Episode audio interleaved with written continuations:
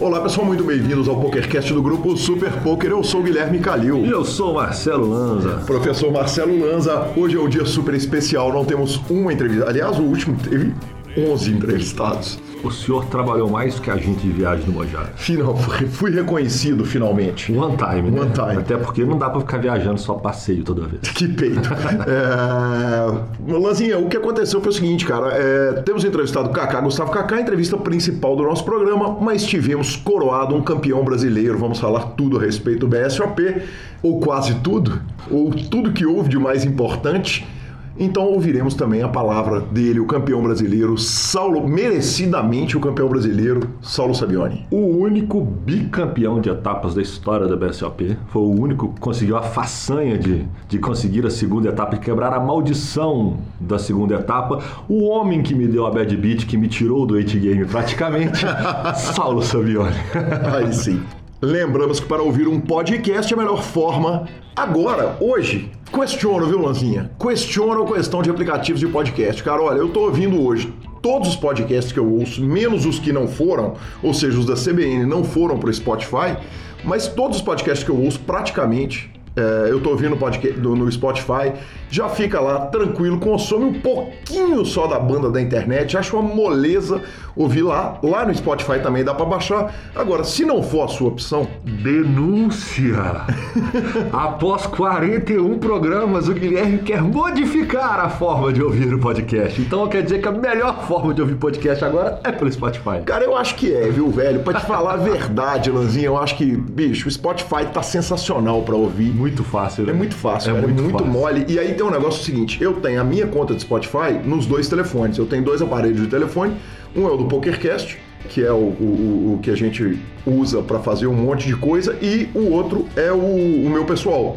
Atualmente eu uso os telefones para funções diferentes. Então, por exemplo, eu corro com o telefone do podcast, aí eu gasto, eu boto o meu para carregar enquanto eu corro com o outro, etc. Enfim, eu organizei minha vida agora com dois aparelhos de telefone celular. Ok. E vou te falar, velho, você dá pause num podcast em um telefone, abrir ele no outro telefone e ele tá no momento que você parou. Aí velho, você delirou. Deixa eu te falar. Aí, aí, aí, como diria a lendária feiticeira, velho, não é magia, é tecnologia. Nossa! Mas, então é o seguinte: se a pessoa não quiser ouvir pela melhor nova forma de ouvir o podcast, que é o Spotify, quais são as outras opções que ele tem? Muito bem perguntado, Marcelo Lanza. As outras formas que a pessoa pode ouvir é o seguinte: tem os agregadores de podcast, o do, da Apple é, é natural do telefone, aquele aplicativo roxo. Você clica lá, assina. É, nos compartilhe, é muito importante, principalmente para usuários da Apple, nos dar a nota máxima, fazer o review e tal. É, os reviews do iTunes ainda são considerados os mais importantes no que diz respeito a podcast. Mas se você ouve nos aplicativos de Android, tem o Google Podcasts, tem o iCast, tem o Podcast Addict, enfim, tem uma infinidade de aplicativos de podcasts. Você pode ir lá, nos dê cinco estrelas, nos compartilhe, passe para os seus amigos. É... YouTube você já falou. YouTube eu ainda não falei, né, Lanzinha? Tá lá, você sabe, né? Tá lá, cara, e vou te falar, essa semana eu tive que ouvir no YouTube. Quem nunca, né? Ontem eu tava no escritório à tarde, cara, e, e dei aquela ouvida no YouTube, já dou o like, né, também.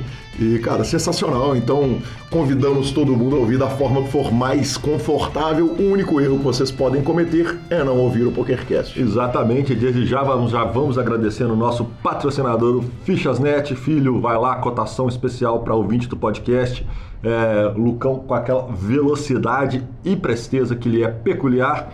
Perguntas, participações, sugestões, promoções ou comentários em geral, apesar da falinha que tomamos essa semana a respeito do e-mail, pokercast.gruposuperpoker.com.br. Nas redes sociais, procurar a hashtag SuperPokerCast.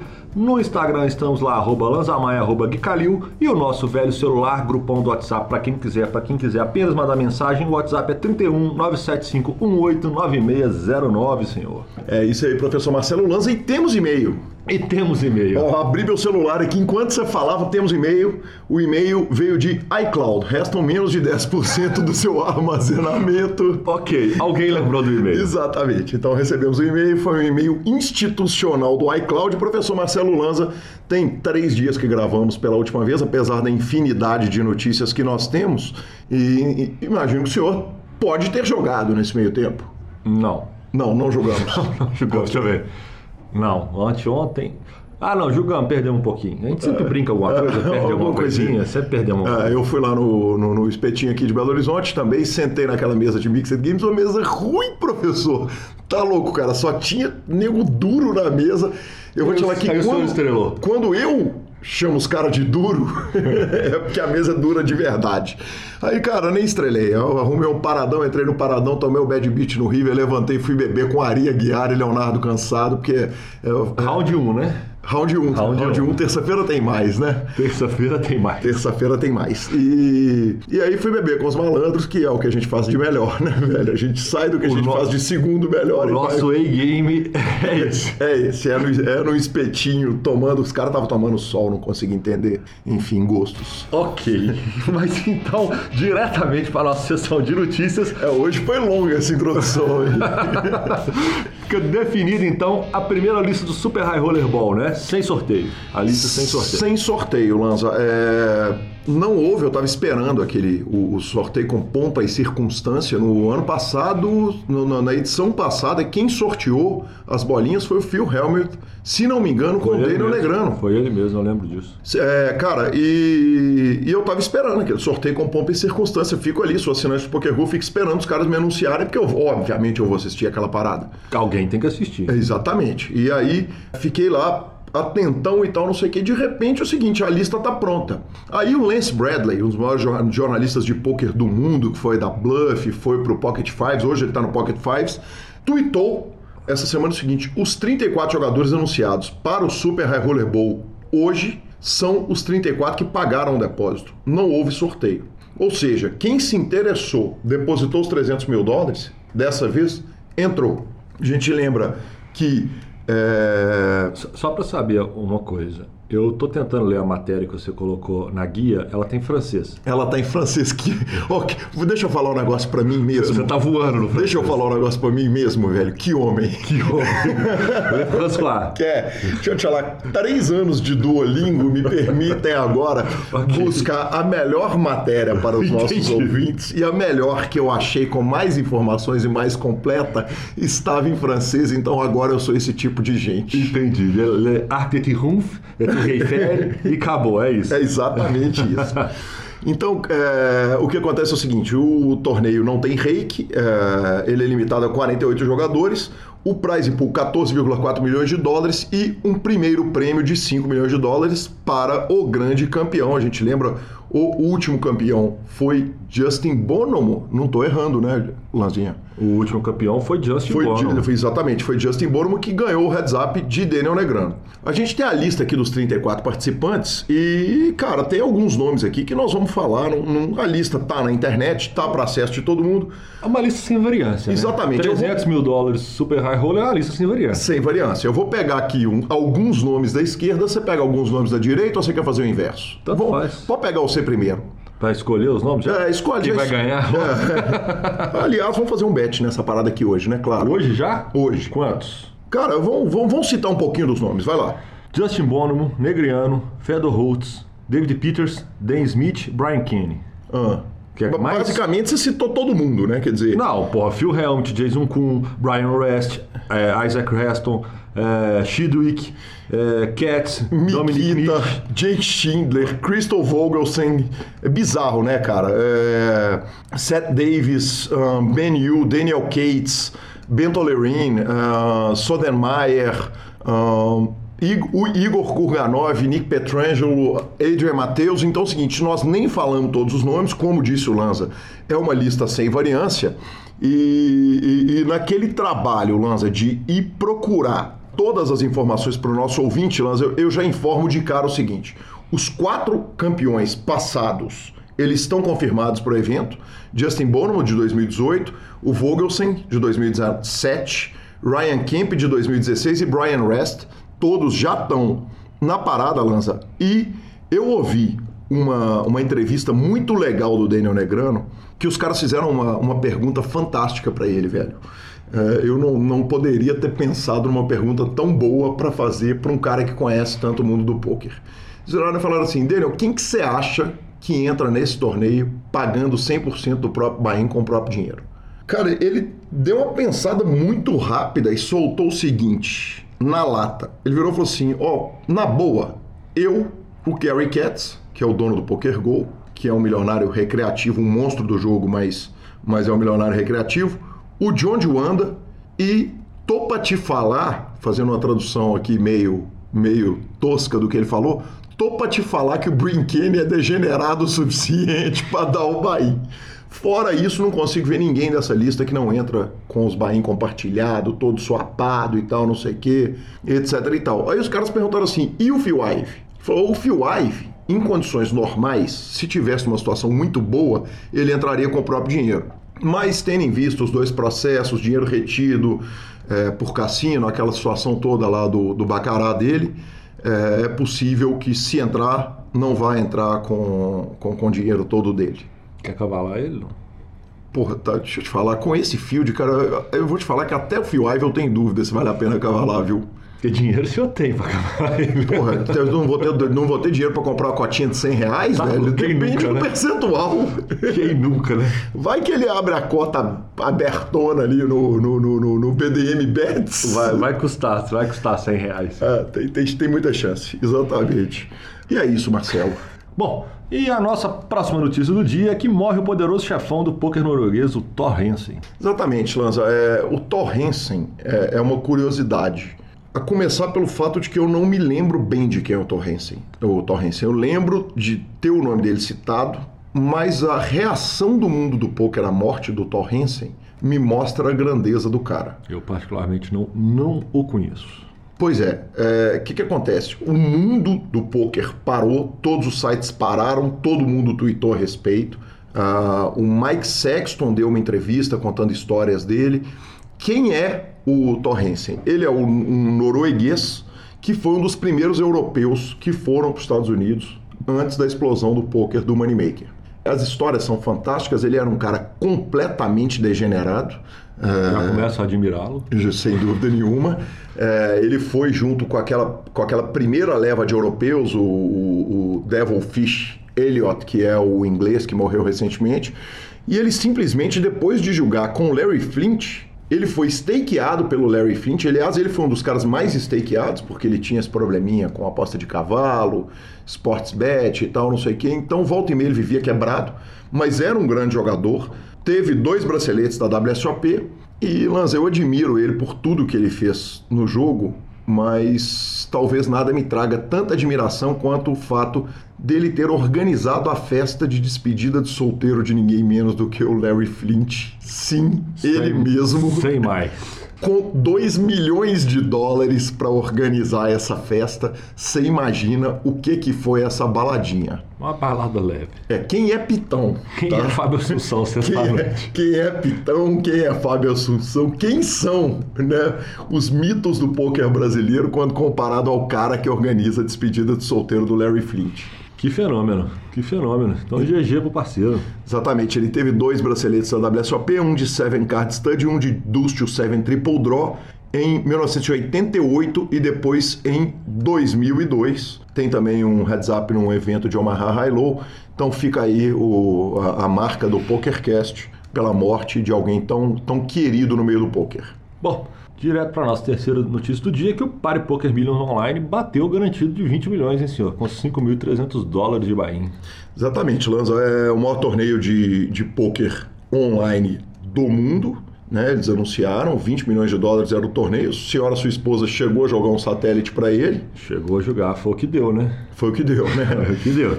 Mas, cara, é... uma curiosidade a respeito é o seguinte: na, na lista de grandes campeões, o torneio fez quatro milionários pagou para o campeão com acordo 2, milhões e 300 mil dólares e para o segundo colocado 2 milhões e 300 mil dólares, 2,329, 2,309.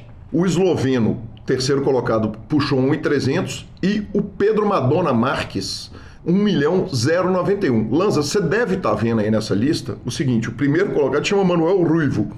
Verdade. Apesar de ser holandês.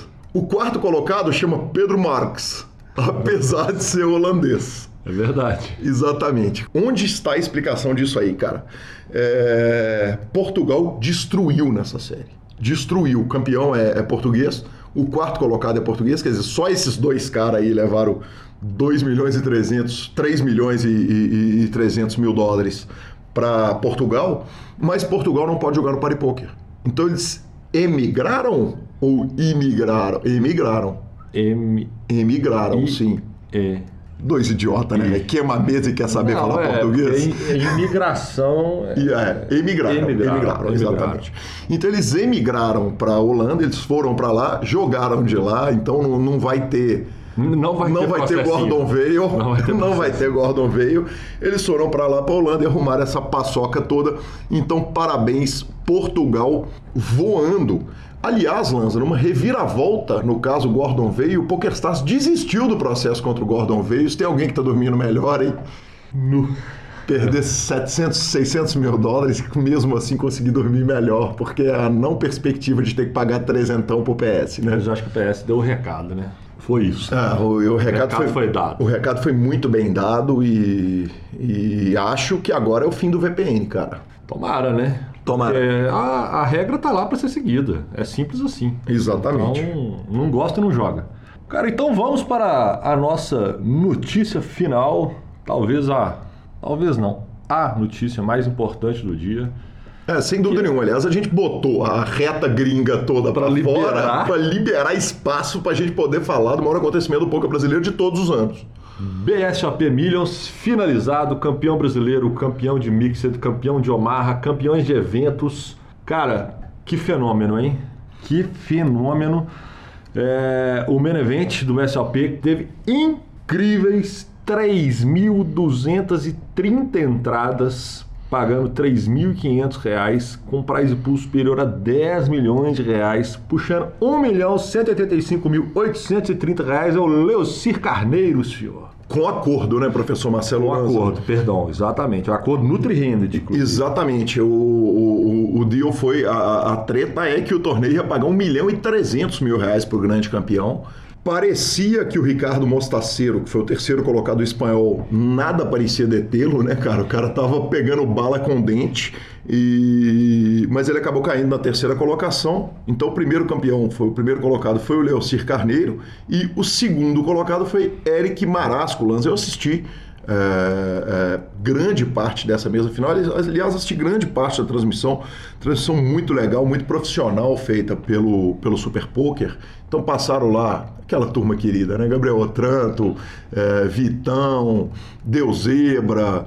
é, enfim, foi, foi, foi sensacional, foi fantástico assistir isso. O vale um destaque para o Renan Bruschi, que terminou na sexta colocação. O Internet 93 Off, né? Exatamente. Ele que muita gente pede ele por aqui. Ele é uma figura. Eu joguei muito tempo com ele lá também, eu, é, nessa etapa, no, no, no, no 8 Game, ele jogou na minha vez. Ele é uma figuraça. É, revelando conversas íntimas, professor Marcelo Lanza, quem me pediu, falou, cara, quem pode te dar uma entrevista sensacional é o internet. É, foi o sketch. É? É, pedido do sketch a gente não nega, a amigo. pegada dele é boa. Exatamente, pedido do sketch a gente não nega. Então, é, cara, eu- é, é um, é um nome que certamente a gente vai ver pra, aqui também. E vale também mais um destaque para o oitavo colocado, Ricardo Souza. É, foi, o, foi eliminado logo no começo da mesa final, mas o Ricardo Souza que jogou a reta final do main event da WSOP. Foi um dos melhores brasileiros qualificados lá na WSOP. É, o Leocir, ele é do, do Steel Team, ele é um dos donos do Steel Team, é, ele é de Cascavel, no Paraná. E, cara, ficar na frente de 3.230, nego, velho, tá louco, Você tá louco? Só para citação, como a gente já acabou que citamos cinco dos oito, em quarto lugar ficou o Luciano Capanema, em quinto foi o Kleber Cine e em sétimo o Marcelo Ferrari também. Eu acho justo a gente fazer a citação para os outros. N-Event resolvido.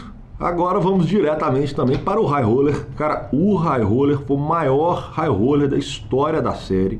É, o salão já estava quase vazio quando o tio tinha, o João Paulo Gomides, ele que é do samba, e o Gustavo Camei é, resolveram fazer um, um deal no HU. O torneio está muito longo, eles já estavam assim, estafados já, com incríveis 483 entradas no High Roller.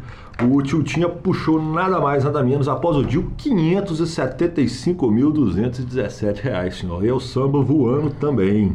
É, seguindo a linha, agora nós vamos fazer o seguinte: eu vou dar uma passada rápida pelo menos uma citação nos eventos, eu queria já deixar registrado, o Eduardo Lobo puxou o 100K, turbo, torneio bacana. Só que a torcida do Eduardo Lobo era uma coisa surreal, porque foi a hora que eu tava jogando 8 game.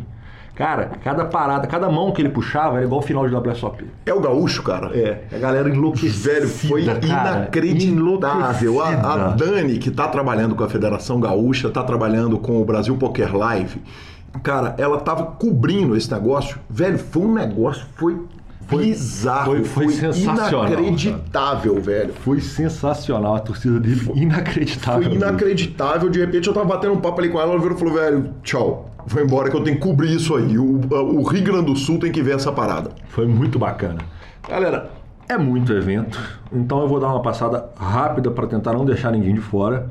Marcelo Ramin puxou Last Chance Deep, Deep Stack, Gabriel Bonfim o Six Handed, Alan Poleto o Six Handed Turbo Knockout, o meu grande amigo Teles do Capixaba caiu em 33 no Menevent, engatou com o Foster e o Akari fazendo a treta do bet dos dois. Aí ele falou assim: ah, tem mais um, tá, entra com 10 bebê. Entraram, ele cravou o golpe, Que o, homem. o, Foster É ficou o, em Rio, é terceiro. o Rio correndo pro mar. O Foster ficou em terceiro e ganharam o bet do Akari. que fenômeno.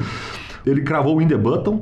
O Guilherme Franco cravou o Turbo, Turbo Mega Deep Freeze Out. O Naresh Trivedi levou o Micro Stack. O Éder Ferronato, Pot Limit Omaha. O Bruno Gasotto, Pot Limit Omaha Dealer Choice. Bernardo Ferreira, daqui de BH, cravou o Turbo Knockout. Paulo Capretti, campeão dos sêniors. A Rebeca Rebuit, daqui de BH, também cravou o Ladies. O Giovanni Pereira cravou o Turbo Deep Stack. Leandro Ferreira, Short Deck. Celso Sirtoli, o Rivers.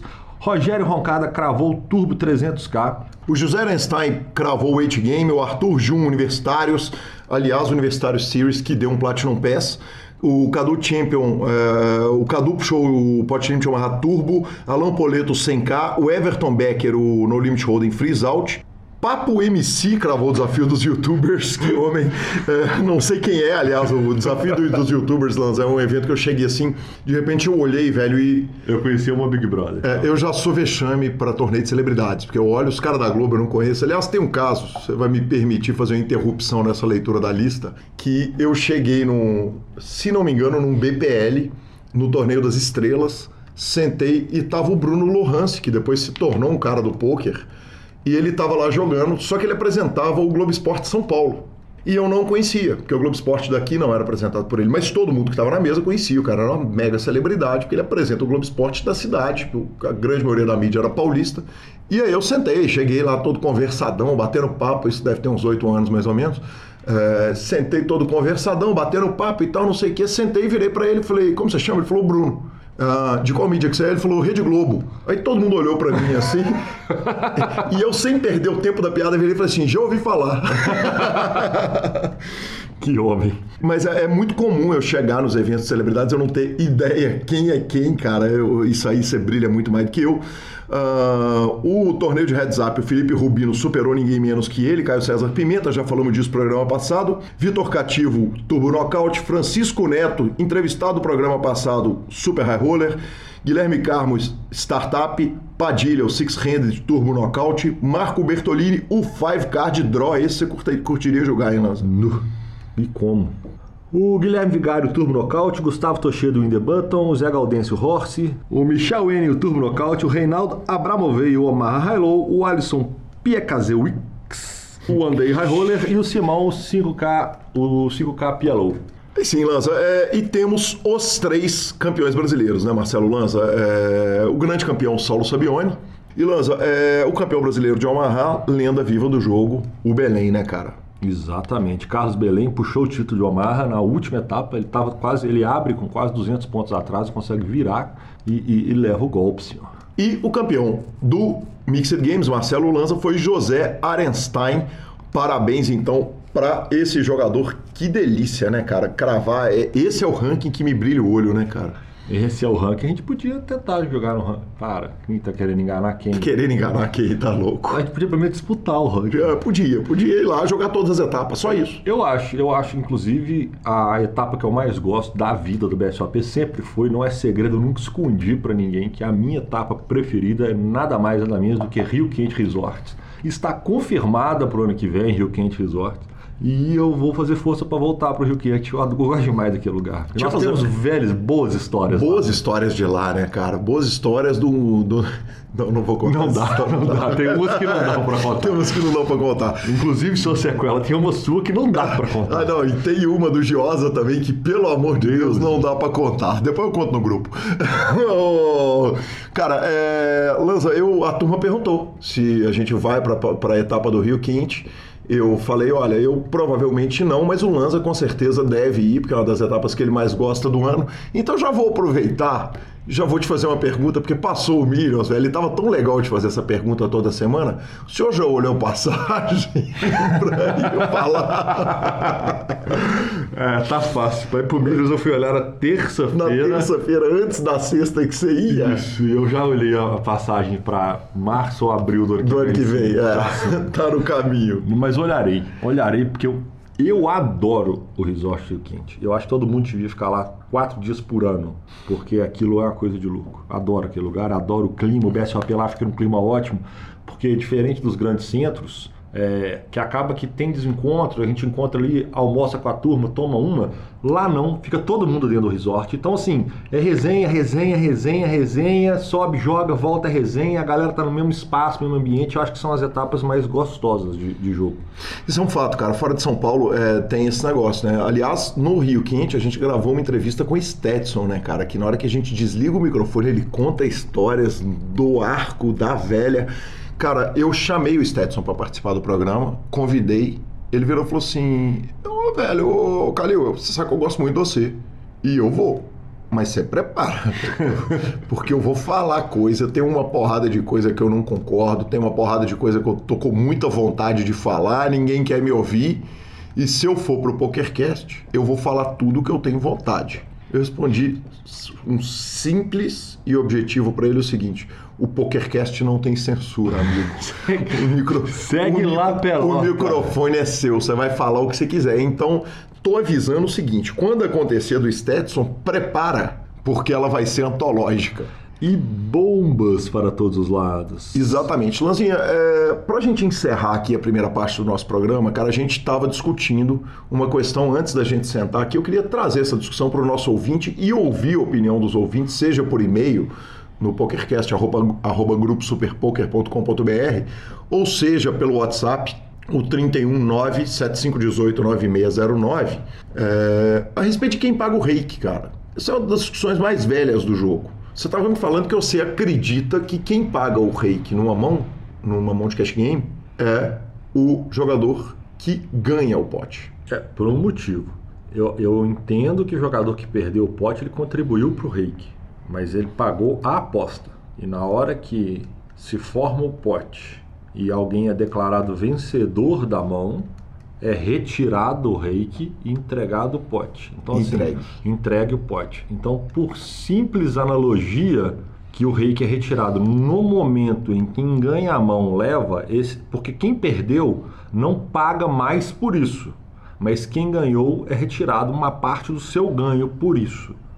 Por esse conceito é que eu acredito que quem ganha o pote paga o entendeu? Cara, olha, eu, vou- eu vou te falar que o senhor quase me convenceu no quem, quem perdeu não paga nada mais por isso e quem ganhou tem uma parte da sua premiação retirada. Ela é, ela é quase boa.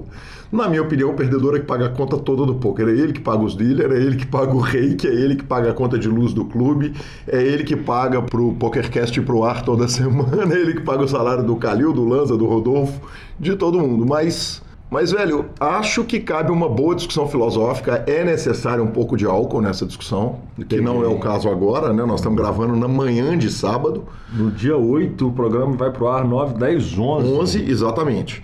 Mas, mas achei curioso, cara. Achei um ponto muito válido, professor. Muito obrigado. É, cabe mais discussão, cara. Então, vamos refletir sobre quem sobre o paga o reiki, assunto. na minha opinião, felizmente discordamos, na minha opinião, quem paga o reiki é quem perde, na sua opinião, quem paga o reiki é quem ganha. Discutiremos. Ah, discutiremos. aceitamos opiniões a respeito disso via WhatsApp 97 31 975 18 9609 ou através do nosso e-mail pokercast@gruposuperpoker.com.br. A gente fica com uma palavra do nosso querido, lindo e maravilhoso patrocinador, o Fichasnet.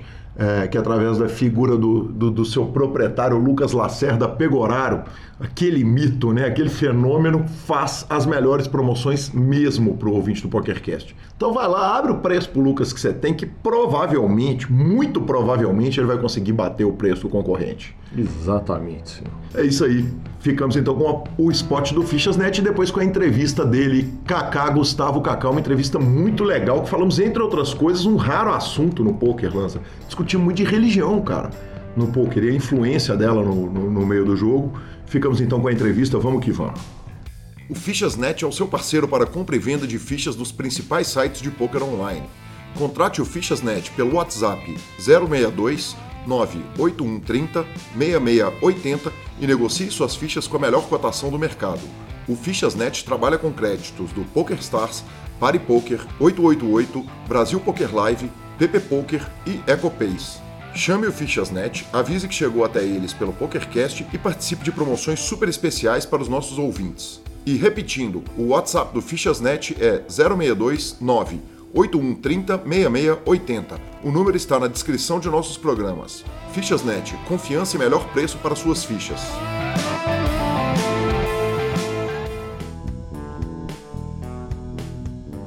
Olá pessoal, estamos de volta aqui com a nossa entrevista. Hoje tenho a honra de receber aqui Gustavo Sampaio, o popular Kaká Gustavo Kaká. É, Gustavo, que satisfação, muito prazer te receber aqui no PokerCast do Grupo Super Poker. Que isso, o prazer é todo meu. Quando eu recebi o convite, é, eu fiquei lisonjeado. Espero que eu contribua com a galera.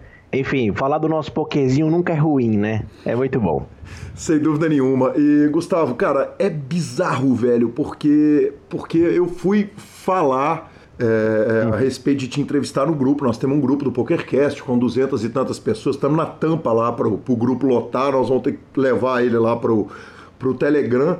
E o carinho uhum. que as pessoas têm com você é um negócio inacreditável, cara. Então, antes de tudo, meus parabéns. Nós vamos uhum. falar desse carinho muito ao longo dessa entrevista, mas eu já começo perguntando, a, fazendo a pergunta tradicional do nosso PokerCast, que é a seguinte, cara, quem que era o Gustavo antes do poker? Antes de você jogar, de você ver seu primeiro flop?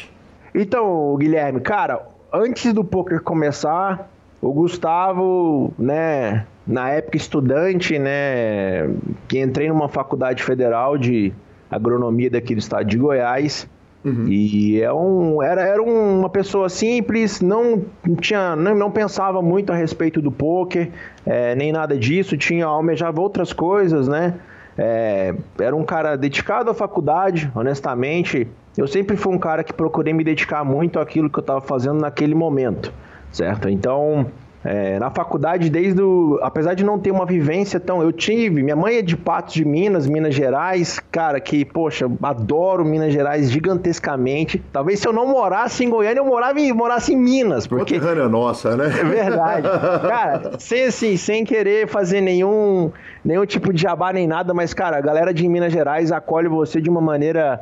Eu gosto muito, entendeu? Do pessoal de Minas Gerais.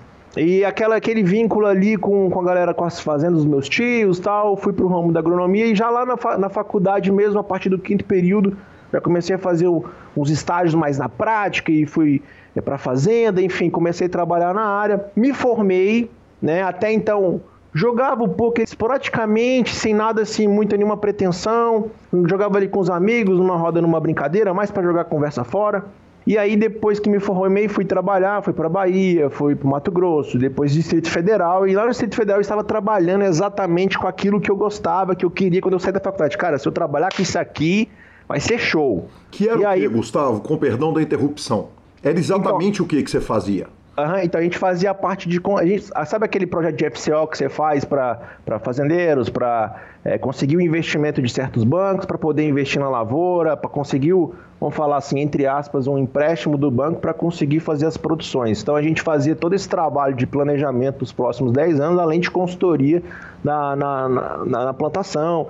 Né? E aí seriam, eram diversas, diversos tipos de, de cultivares. A gente pegava plantações de soja, milho, tomate, eucalipto, então a gente trabalhava com diversas diversas áreas né, da agricultura, não ficava só num único tipo de cultivar, só no milho ou só na soja, a gente trabalhava com com um monte de coisa. E era aquilo que, eu, que me. Que meu, é onde eu via mais parte técnica, às vezes, ali de todo o projeto, toda a parte da agronomia se envolvendo. E era aquilo que eu queria. E trabalhei com aquilo durante mais ou menos um ano e, pum, não estava feliz com aquilo, cara. E aí, numa conversa com meu pai, meu pai sempre impressionante, era um cara muito cabeça aberta, falou e falou: "Meu filho, volta para casa. Eu, eu sou, né, de Goiânia, Goiás. Ele volta para casa, vamos conversar, vamos ver o que, que a gente faz". Falei: "Beleza, pai". Aí saí da empresa, voltei para Goiânia. Meu pai servidores públicos, tinha uma vida ali bem legal, né? Aquela vida um pouquinho mais com, com uma rotina bem estruturada, né? Horário de trabalho, férias, tá? era uma vida muito boa, né? Uma vida tranquila. E ele, meu filho, por que, que você não tenta a área do concurso? É uma área né, mais estável, não tem grandes riscos, nem nada. Eu falei, cara, é uma boa, é uma boa. Meu pai já via que eu era um cara assim, tudo que eu tentava, tentava com afinco, fazer com dedicação.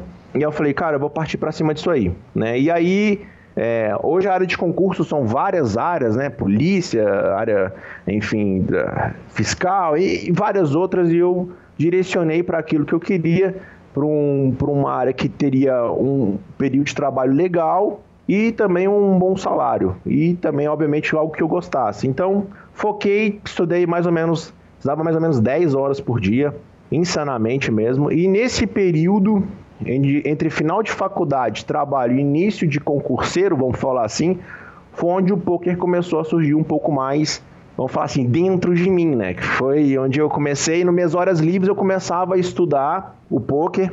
Algumas pessoas ao meu redor da época de faculdade começaram a ter várias premiações interessantes. Pessoas que eu olhava ali, estavam ali jogando home gamezinho comigo começou a puxar 3, 4 mil dólares assim toda semana.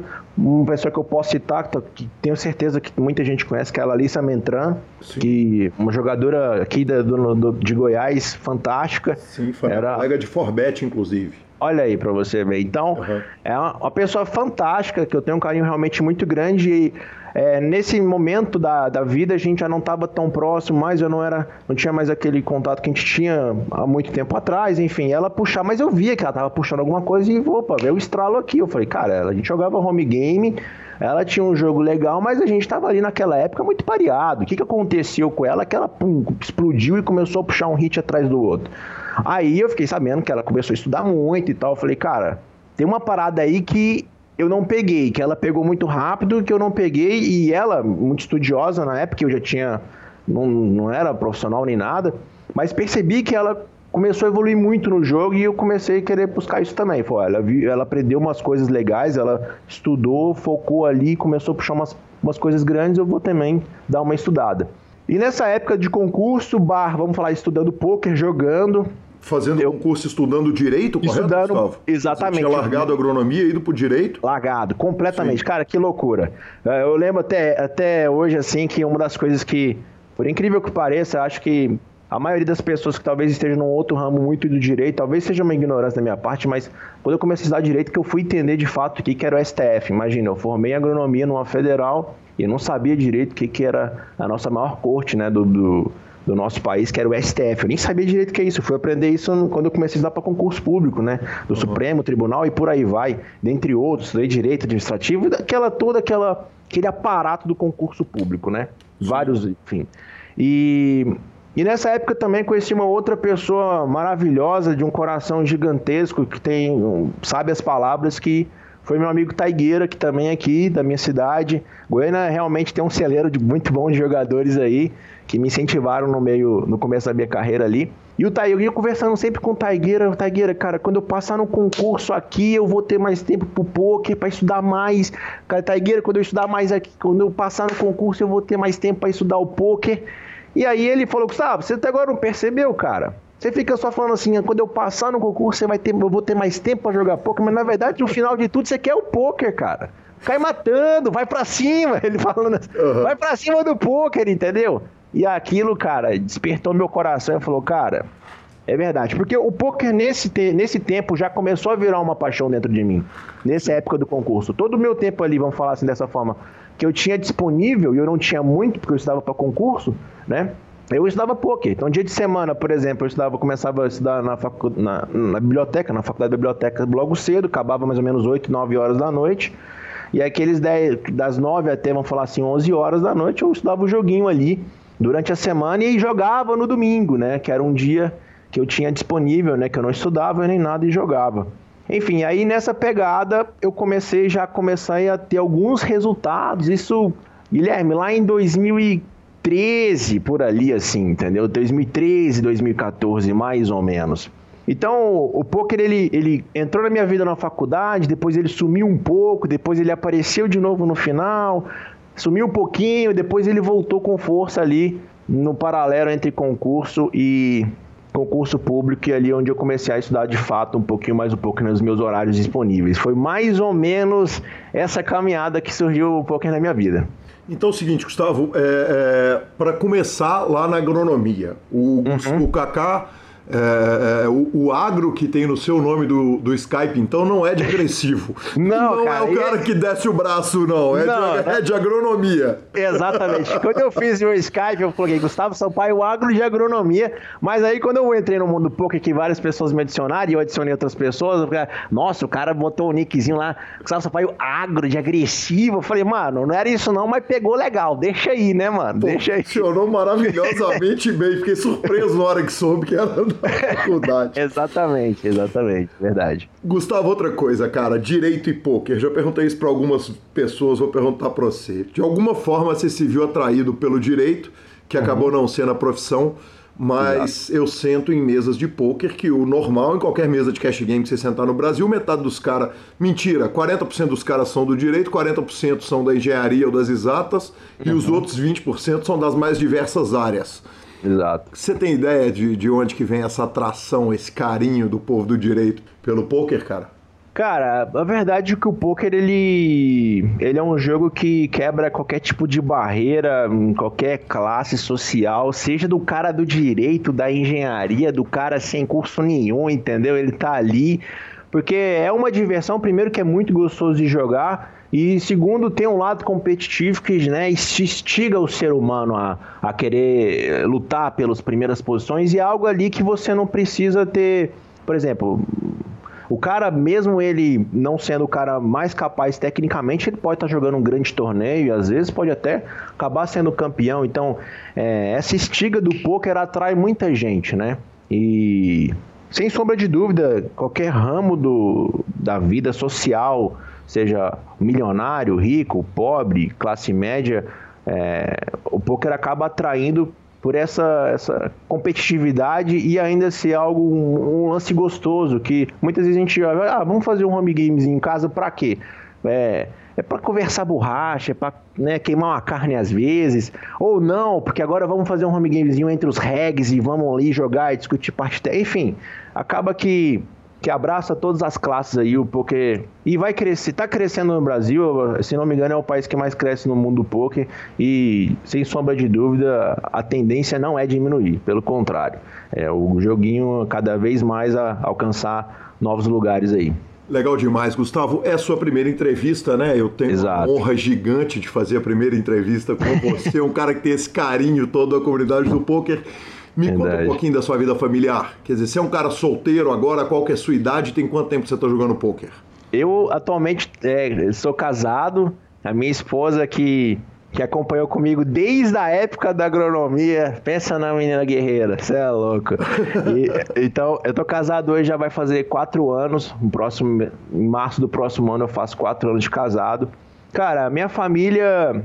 Meu pai, assim, ele sempre foi quando eu comecei a. Porque o poker ele surgiu assim, eu comecei a ganhar dinheiro jogando. Uhum. É, e aí, nesse meio tempo que eu comecei a ganhar dinheiro jogando poker, surgiram amigos que quiseram que eu desse algum tipo de aula. Por exemplo, o coach comigo não surgiu às vezes como surge hoje.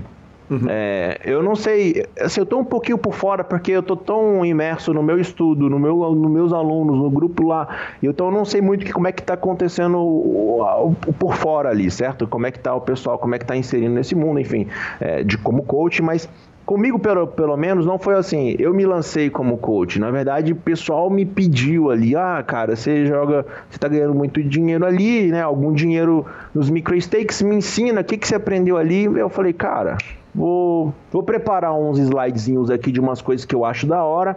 e vou dar uma aula para você. Aí o primeiro viu, gostou, puxou também, o outro amigo dele viu que ele também estava puxando e, e assim foi passando de um para o outro, não foi nada premeditado. Quer dizer, foi uma coisa orgânica. Foi, totalmente. Eu não tinha pretensão nenhuma de, desse tipo de situação. Só que, na época, foi uma coisa que me encheu o peito, porque com, no meu segundo aluno, eu tive meu primeiro aluno, que foi o Thiago, lembro até hoje. Gustavo, uhum. é, é, se você me permite interromper um pouquinho, vamos voltar certo. um pouquinho ainda na vida familiar. Okay. É, e falar o seguinte: é, é, um assunto que ele acaba voltando toda a mão no, no, no programa. Na última entrevista, uhum. que foi do Xenô, numa das entrevistas mais recentes, a gente falou muito disso.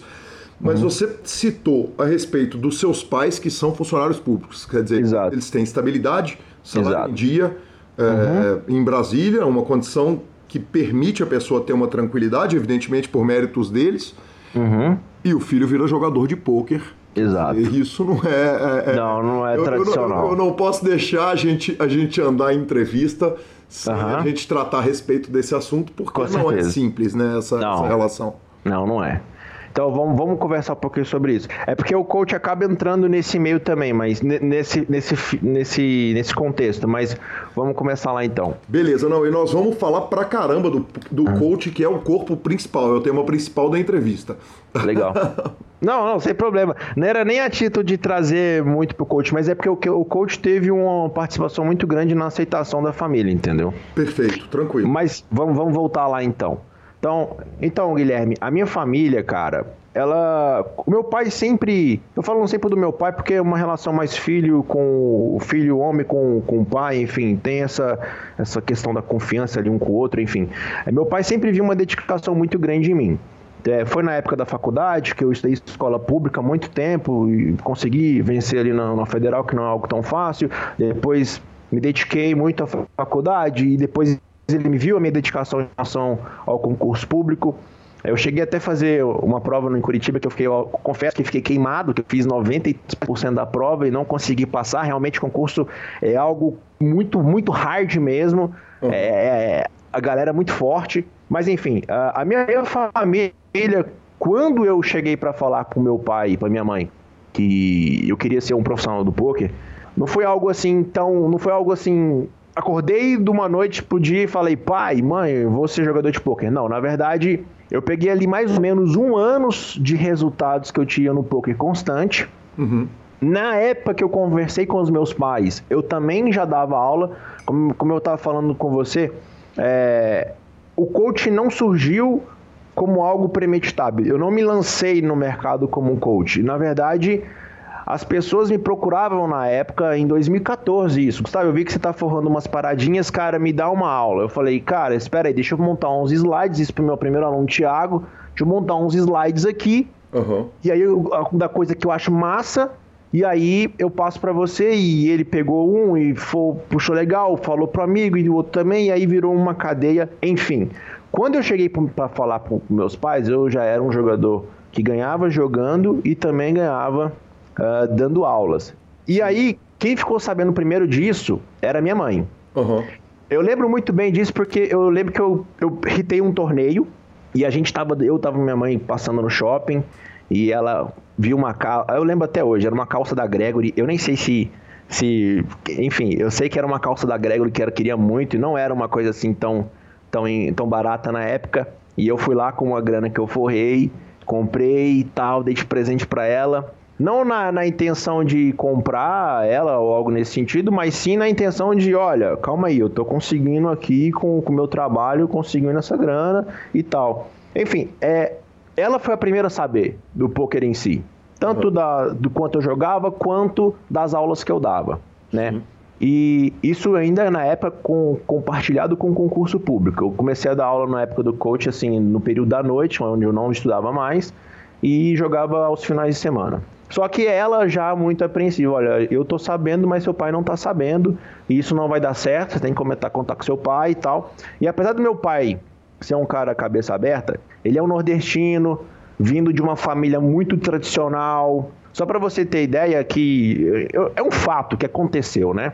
É, o, meu pai, o meu avô, pai do meu pai, não admitia nem que o filho, meu pai no caso, entrasse na cozinha da casa dele na época, isso em 1900 e bolinha, entendeu? Quando meu pai era menino, pequeno, né? O tamanho era, era o rigor, né? Esse negócio que, que tinha tradicional na, na família dele, né? Então eu tinha um receio do meu pai. Nossa, meu pai nordestino, nada contra o nordestino, mas é de uma raiz mais forte, assim, a gente sabe, tem uma tradição mais forte.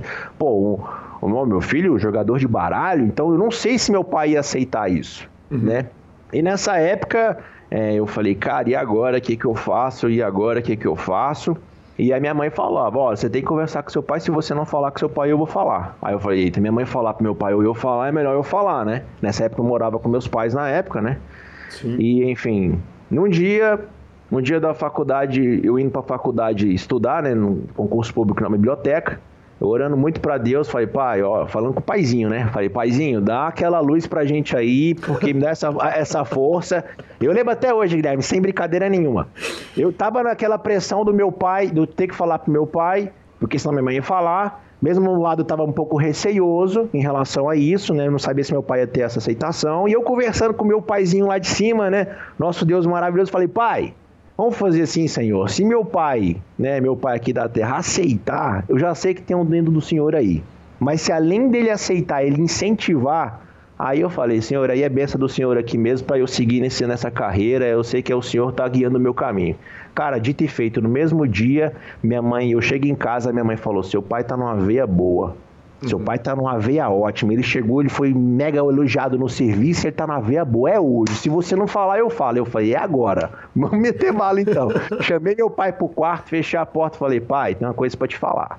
Ele, o que, que foi? Aí eu sentei na cama, na época eu, eu era meio nerdzinho assim, sabe, Guilherme? Eu uhum. tinha planilhado, tudo ali, né? Todos os profits do ano, ah, dos alunos, enfim. Falei, pai, ó, é isso aqui, o coach funciona assim, assim, assado eu já ganhei isso aqui, tudinho. Eu tô com isso aqui já de profit no banco, vamos falar assim, para mostrar não só o poker, mas o resultado daquele, daquele trabalho que eu estava executando ali. Então, ele, na hora que ele ficou sabendo, já tinha algo acontecendo, já estava ali, não era um negócio que estava no começo, já tinha ali um ano e meio com resultados constantes, com, com um coach ali num paralelo, ele olhou e viu ali aquilo tudo e não falou nada, Guilherme. Aquilo ali me secou a língua, entendeu? A garganta.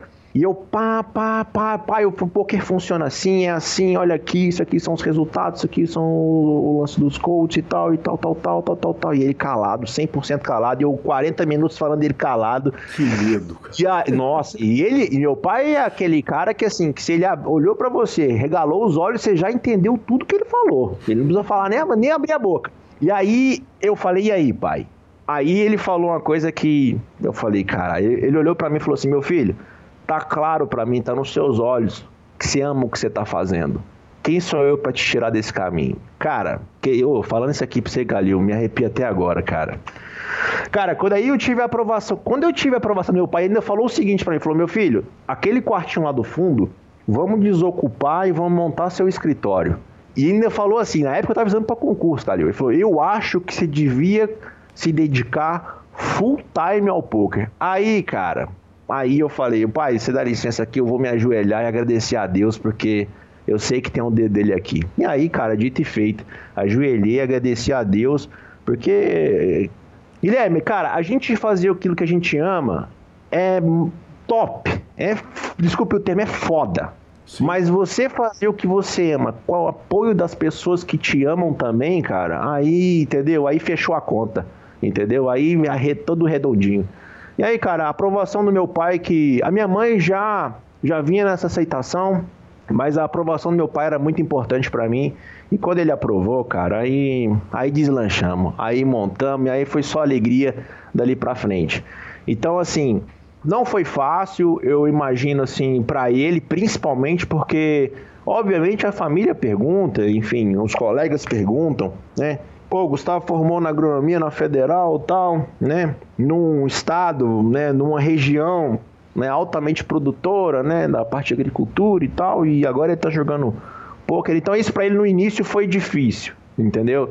Não, não por mim, mas as perguntas às vezes não, é, não foram tão fáceis. Mas uma das perguntas que meu pai falou foi sobre a legalidade do poker, porque é servidor público, né? Ele é servidor, sempre trabalhou dentro da, né? O servidor sempre faz o que a lei tá falando, né? Então ele falou: "E a legalidade desse jogo?" Eu falei: "Pai, o jogo ele é legal, ainda não está regulamentado, mas enfim, é um jogo que não tem nenhum tipo de proibição, enfim. Aí comecei também, já conhecia com meu pai, foi, mostrei alguns alguns eu não sei o termo técnico certo, mas o certo, mas tinha uns relatórios lá de de um delegado de São Paulo que provou que o poker é um jogo de habilidade. A lei fala que, se eu não estou em erro aqui, né, Sim, que o jogo proibido no Brasil.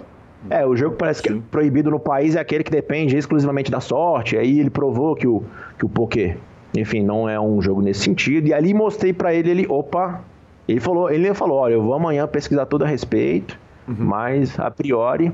E aí, cara, daí para frente foi só alegria. Que coisa sensacional. Ele falou, poxa, você está na, na, na, na, região do agronegócio, mas, uhum. mas ele não falou que você está numa região das maiores piranhas de jogo do Brasil. de João Bauer, Larissa Metrando, Exatamente. Né, do Evandro, dessa turma toda gigantesca que está aí, mais uma dezena de nomes que eu não vou nem começar a citar, porque, uhum. porque certamente eu faria injustiça mas eu vou te fazer a mesma pergunta que eu fiz para outros jogadores a respeito de alguns dos estados da federação que, que tem na água do Goiás aí, bicho, que tem, que faz esse monte de malandro de jogo? Cara, eu não sei não, cara, mas aqui realmente em, o estádio de Goiás, ele tem uma... Ele tem algo diferente, cara, porque realmente é um celeiro de excelentes jogadores e, inclusive o Diego Kipp, que é um cara da... Há algum tempo atrás, era um tops regs mundo, assim. Do mundo. É um cara, porra, sensacional. Eu encontrei com ele esses dias pra trás. Enfim, Diego Kippel, Diego, Larissa, tem uma galera muito forte. É até difícil a gente falar nomes porque a gente pode acabar esquecendo de algum, né? Fazendo alguma injustiça aqui. Mas realmente o estado de Goiás é um celeiro de excelentes jogadores, com certeza. E recentemente vai lá ainda e ganhou um bracelete, o estado. E em relação ao Robert Lee. Ah, o Robert Lee, verdade. Exa verdade. Exatamente. Perfeita. Me falhou um pouquinho aqui, mas é verdade. Faz um feito inestimável aqui na cidade aqui do lado aqui, Anápolis, se eu não estou em erro, né? Faz Sim. um feito inestimado aqui, tipo um sonho de todo jogador de pôquer ali. Incrível, incrível, sensação histórica para o nosso estado, de fato, realmente um feito extraordinário. Gustavo, Muito você teve com o Robert Lee, cara? Você teve a chance de conversar com ele, bater um papo, ver o brilho no olho, porque eu tive o prazer de entrevistá-lo e e foi uhum. realmente uma entrevista emocionante, cara. É bonito ver ele contar a história. Né? Olha, assim, de chegar a conversar, eu, eu não tive essa oportunidade. Eu ainda, Guilherme, sou um cara muito centrado no online. Eu não sou um cara muito do live. Uhum. É, eu jogo, realmente, joguei pouquíssimos BSOPs, pouquíssimos mesmo. É, inclusive, os próprios campeonatos ganhando de poker aqui, eu joguei, eu joguei muito poucos. Sou um cara que eu sinto um. É óbvio que é muito gostoso jogar ao vivo. Tipo, você tá ali, faz um social com a galera, conversa, com, conhece várias pessoas. Cara, é, é muito prazeroso. Mas ainda. Eu ainda tenho um, um objetivo muito forte em ser um dos tops regs do online e, cara, parece que enquanto eu não conseguir isso, eu não, não vou conseguir me desentranhar do online tão fácil assim, entendeu? Não que não possa jogar ao vivo, óbvio que pode, né? Mas ainda meu foco é muito online. Então acabo que eu não, não jogo tanto ao vivo, não corro tanto circuito. É, atualmente jogo por conta, então às vezes correr o circuito não fica tão barato, né? Vamos ser bem honestos, não é uma coisa tão fácil, não é tão barato aí. É, enfim. Então eu acabo que eu prefiro concentrar todas as minhas energias no, no online aqui mesmo. Em relação ao Robert Lee, é, eu vi algumas declarações dele, né? Um cara, porra, de uma simpatia imensa. É, mas, assim, conversar rosto a rosto ali com ele, dar os parabéns, um abraço pelo feito que ele fez, ainda não tive essa oportunidade, mas com certeza terei ainda, fato. Gustavo, a gente está falando um pouquinho a respeito dessa relação sua com live. Essa pergunta eu estava programado para fazer ela lá na frente, mas hum. já que estamos no assunto, por que não trazer ela para agora? Você certo. teve uma oportunidade muito legal que foi de jogar o torneio de equipes pela seleção goiana. Exato. É, que eu tive o prazer de ser técnico da seleção mineira um ano antes, e esse ano eu estava lá no, uhum. no, no, no, torneio de seleções é, como auxiliar do Lanza, que apresenta o PokerCast comigo. Maravilha. O, você fez o heads up final que decidiu o torneio, que deu o título, né? Conta pra gente um pouquinho a respeito disso, porque, porque essa treta foi louca, para usar a expressão popular, né? Exato. Cara, aquele heads up foi, vamos falar assim, os meus 15 minutos de fama aí no, no mundo do poker ali.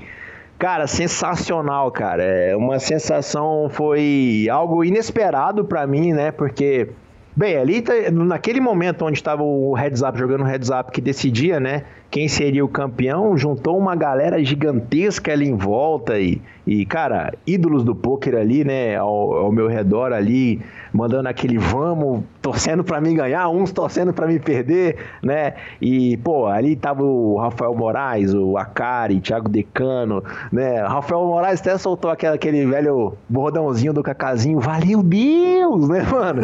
Cara, foi assim, algo que eu, cara, foi assim histórico para mim, sabe? É, jogar pela seleção goiana foi um prazer, foi um, cara, foi algo muito gostoso, estar tá ali em contato com os jogadores do estado mais próximo ali, João e a galera. Agora, realmente, esse heads up me marcou, foi, foi enfim, cheguei a aparecer na, na televisão da, do, enfim, não me lembro exatamente a emissora. Cara, mas foi sensacional ali. Foi um, foi muito, muito gostoso, muito gostoso mesmo. E eu peguei meus 15 minutinhos de fama ali, né? Infelizmente não ganhei o HU, para alguns felizmente, outros infelizmente, né? Mas foi, foi muito bom, foi uma experiência incrível, de fato. Não, esses primeiros 15 minutos de fama que a gente humildemente espera que o PokerCast dê aí mais uma hora e meia ou duas de exposição total para o Brasil e para o mundo inteiro e, e, e, que venha mais muita fama junto com isso. Você não sente falta, cara, do live, quer dizer, de, de, de poder, você falou a respeito do foco que uhum. você tem para online e tal, mas você está vendo, por exemplo, a entrevista está acontecendo, apesar ela vai ser lançada provavelmente no meio ou logo ao final do BSOP uhum. mas a gente está fazendo a entrevista no dia que começa o BSOP Millions. Certo. Não, não te brilha o olho na hora que você vê os eventos gigantes sendo montados, todo mundo metendo no Instagram e etc. Não, não dá uma vontade maluca, cara? Guilherme, eu vou te ser extremamente sincero, cara. Eu. Pode ser bem honesto assim mesmo, cara. Nem a WSOP me chama assim tão atenção, sabe? Uhum. Eu realmente eu acho que eu entrei no objetivo tão grande de desejo de ser top reg mundial, mundial do online que às vezes eu acho que eu, eu fecho um pouquinho a minha, a minha cerquinha aqui, entendeu? Para outros, outros, outras oportunidades. Eu não estou dizendo que ah, eu não gosto de jogar ao vivo, não tem, não tem nada a ver, eu gosto, inclusive faço home game alguns com os brother meu aqui, é, a título de brincadeira, mas não tenho o tesão de não é algo que me instiga tanto assim, sabe, Guilherme? Não agora. Eu, eu posso ser que a gente. que eu veja essa entrevista daqui três anos, quatro anos e falo, caralho, olha aí, mano. Fé em Deus, né? Quem sabe? Olha eu, eu profetizando aqui, eu com um bracelete ali, entendeu? Seja do BSOP, do WSOP, eu falando, ó, cara, eu falei ali dois, três anos atrás, né? Que eu não gostava, não, não tinha tanta estiga pelo live. Olha aqui meu bracelete, tamo aí na batalha. Entendeu? Então, mas a atualidade mesmo. É, eu sou um cara que eu eu prefiro estar tá aqui grindando meu online. Tem muita coisa, cara, que eu preciso melhorar no meu jogo, assim, entendeu? É, não que eu acho que meu jogo seja ruim de jeito nenhum, mas existem alguns leaks que precisam ser consertados e isso exige tempo. Então eu, eu preciso me dedicar a, a corrigir esses, esses leaks, enfim, que às vezes eu indo para um ao vivo eu poderia estar lá, sei lá, uma semana em casa, que seria talvez um pouco mais produtiva em questão do meu jogo. Enfim, é algo que eu penso agora, eu não tenho nenhum tipo de preconceito com quem adora o live, pelo contrário, acho muito massa, gosto só que não é um dos meus objetivos centrais nesse momento. Parece que enquanto eu não for um top reg mundo, cara, eu não vou meio que descansar, entendeu? Nesse objetivo. Não, não tô dizendo que eu não vou jogar, pode ser que daqui um ano eu esteja lá jogando o BSOP Minions, enfim. Talvez com fé em Deus fazendo uma FT, mas não é o meu objetivo central agora. Não pretendo correr o circuito, por exemplo, não corri praticamente circuito nenhum desse ano não tenho pretensões de, de correr do ano que vem também. Eu quero realmente focar. Cara, o poker é tão é tão sinistro porque cada um, por exemplo, online, apesar de ser, por exemplo, Texas Hold'em, que é o que gira o nosso jogo, né? Tanto do online quanto ao vivo, cara, tem perspectiva, tem, tem linhas, tem estudos diferentes. O live ainda tem ali algumas coisas que tem que ser adaptadas, entendeu? Então, eu acho que focar em uma delas e ser especialista naquilo, por enquanto, eu acho que é o meu objetivo que seria um pouco mais online nesse momento, né? Eu ainda comparo às vezes, por exemplo, futebol de campo e de areia, tudo é futebol, né? Mas tem as suas, as suas, né? As suas diferenças ali. O online e o live é a mesma coisa. Entendeu? Tem as suas. O field é um pouco diferente, joga de uma maneira um pouco diferente. Existem algumas adaptações que devem ser feitas, que têm que ser estudadas, enfim. E como ainda não é o meu foco, eu prefiro estar um pouquinho mais envolvido no online agora. É, Gustavo, você não tem medo de perder o, o, o, o, trem da história? Quer dizer, o field, essa moleza que é o field do live quando comparado ao online? Quer dizer, claro que você não consegue botar o volume, etc., e ter a questão uhum. toda do seu foco, mas hoje ainda a gente tem um field que é muito macio, tanto no Brasil quanto no exterior. Sim. Essa preocupação você não tem? Porque essa talvez tenha sido uma preocupação lá atrás quando você larga o concurso. Exato. Porque olhando a perspectiva do poker em que o field está endurecendo com o passar do tempo, Uhum. Dizer, talvez se você não tivesse largado o concurso, quando você resolvesse ser jogador de pôquer, fosse ser tarde demais dali a quatro anos, cinco anos. Essa uhum. preocupação com live você não tem? Eu acho que assim, Guilherme, é, eu acho que o, que o live ainda vai demorar muito para endurecer mais, entendeu? Em relação ao online, devido ao live ser muito mais, vamos falar assim, pelo menos prazeroso para a maioria dos jogadores. Se você for conversar com uma pessoa a cada. Eu imagino que a cada 20 pessoas de, que jogam poker, que você perguntar, mano, você prefere jogar ao vivo ou online? Acho que talvez 18 vão falar, ou 15 vão falar que o live.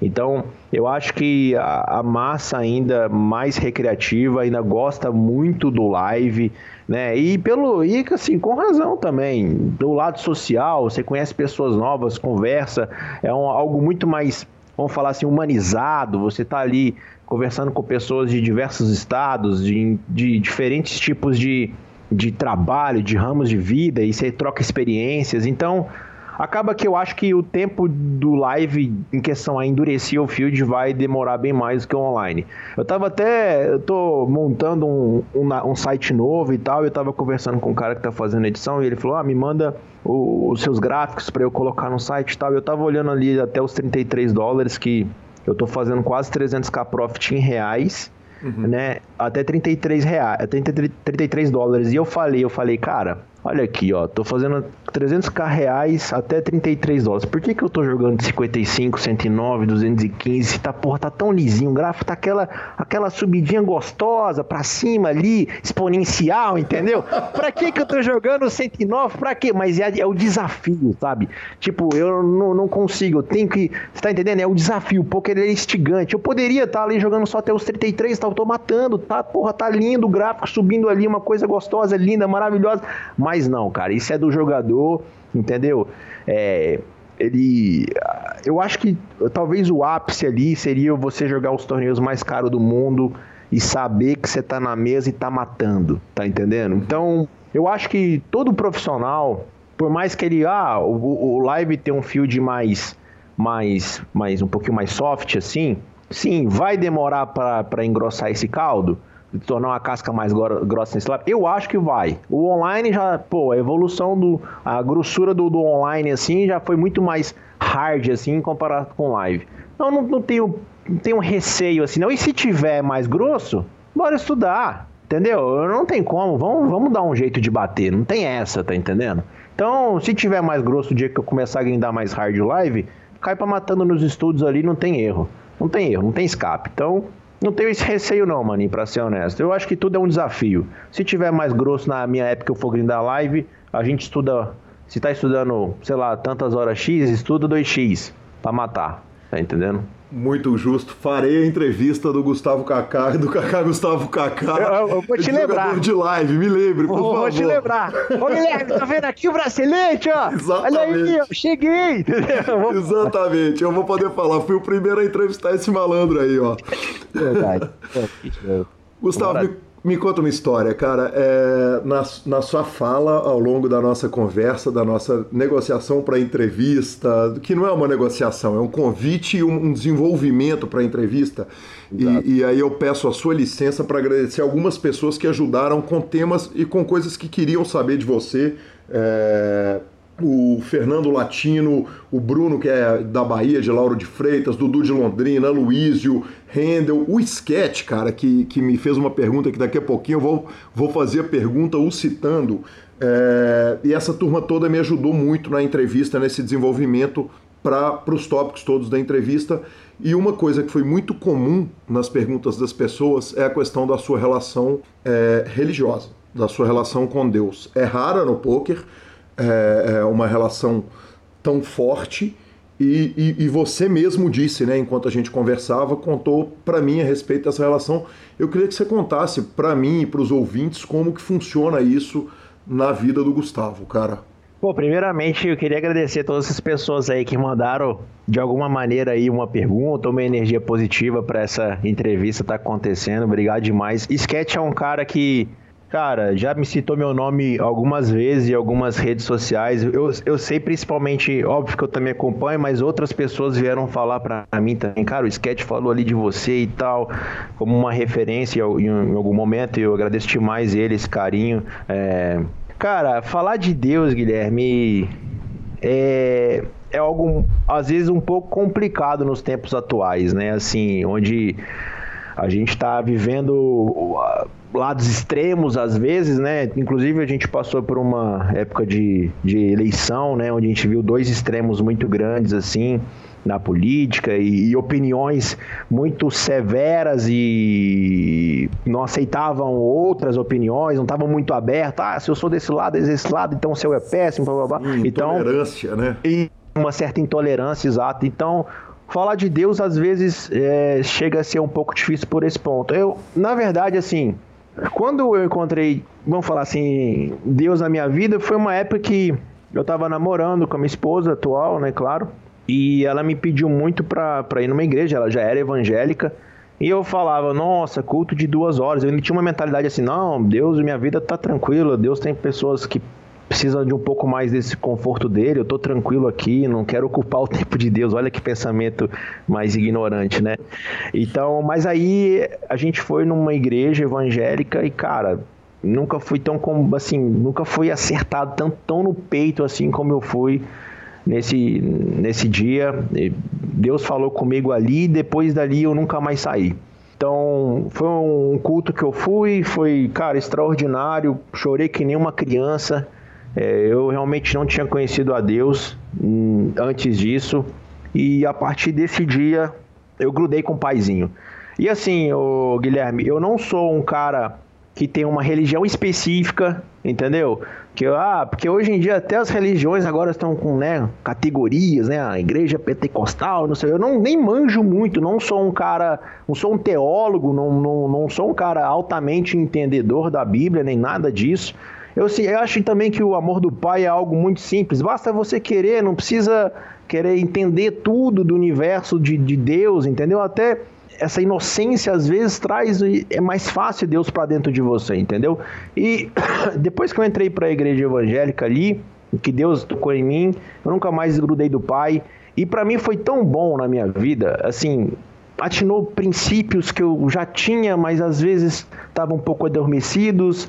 Enfim, foi tão gostoso, foi tão bom sentir ele dentro de mim que eu comecei a querer que outras pessoas tivessem essa oportunidade de graça. Sabe quando você tem uma coisa que você encontra que é maravilhosa? Vamos supor que você, sei lá, você encontrou alguma coisa com um preço muito em conta e era maravilhoso e você simplesmente vai falando, olha cara, vai naquele restaurante X que lá é muito bom e tá muito em conta. Óbvio, tô fazendo uma comparação meio ridícula aqui, fazendo um restaurante com, com Deus, não tem nada a ver, mas só para título de entendimento.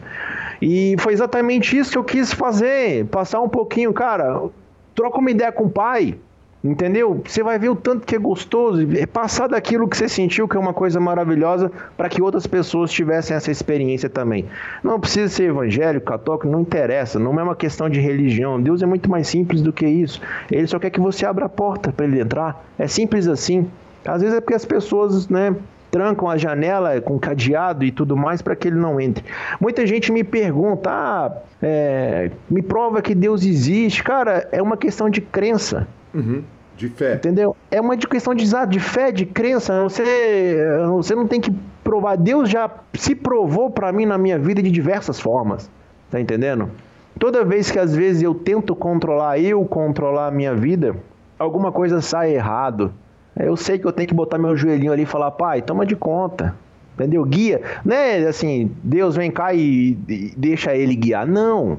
Deixa ele agir dentro de você para que ele guie a sua vida da maneira que ele acha que, que é devida. Enfim, cara, Deus entrou na minha vida de uma maneira simples. Eu talvez não seja, não, não consiga explicar de uma maneira, talvez como muito, muitos gostariam, mas enfim, ele entrou de uma maneira simples e entrou para nunca mais sair, cara. E a maneira de agradecer tudo que Deus fez na minha vida foi muitas coisas, muito além. Guilherme, eu, eu tenho, tive, sinto coisas muito além do que eu esperava. Eu sei que é graças a Ele, entendeu?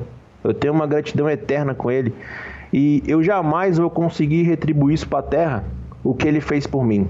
Mas a forma que eu consegui, talvez eu consegui não, talvez ele, eh, talvez não, ele age através de mim para passar aquilo para as pessoas foi através principalmente dos vídeos do YouTube no começo de tudo onde nos vídeos do YouTube eu começo a falar, vamos galerinha, vamos à palavrinha do dia. E aí eu falo algum trecho da Bíblia ali que, cara, esses vídeos, só para você ter ideia, Guilherme, eu chegava em casa no domingo, uhum.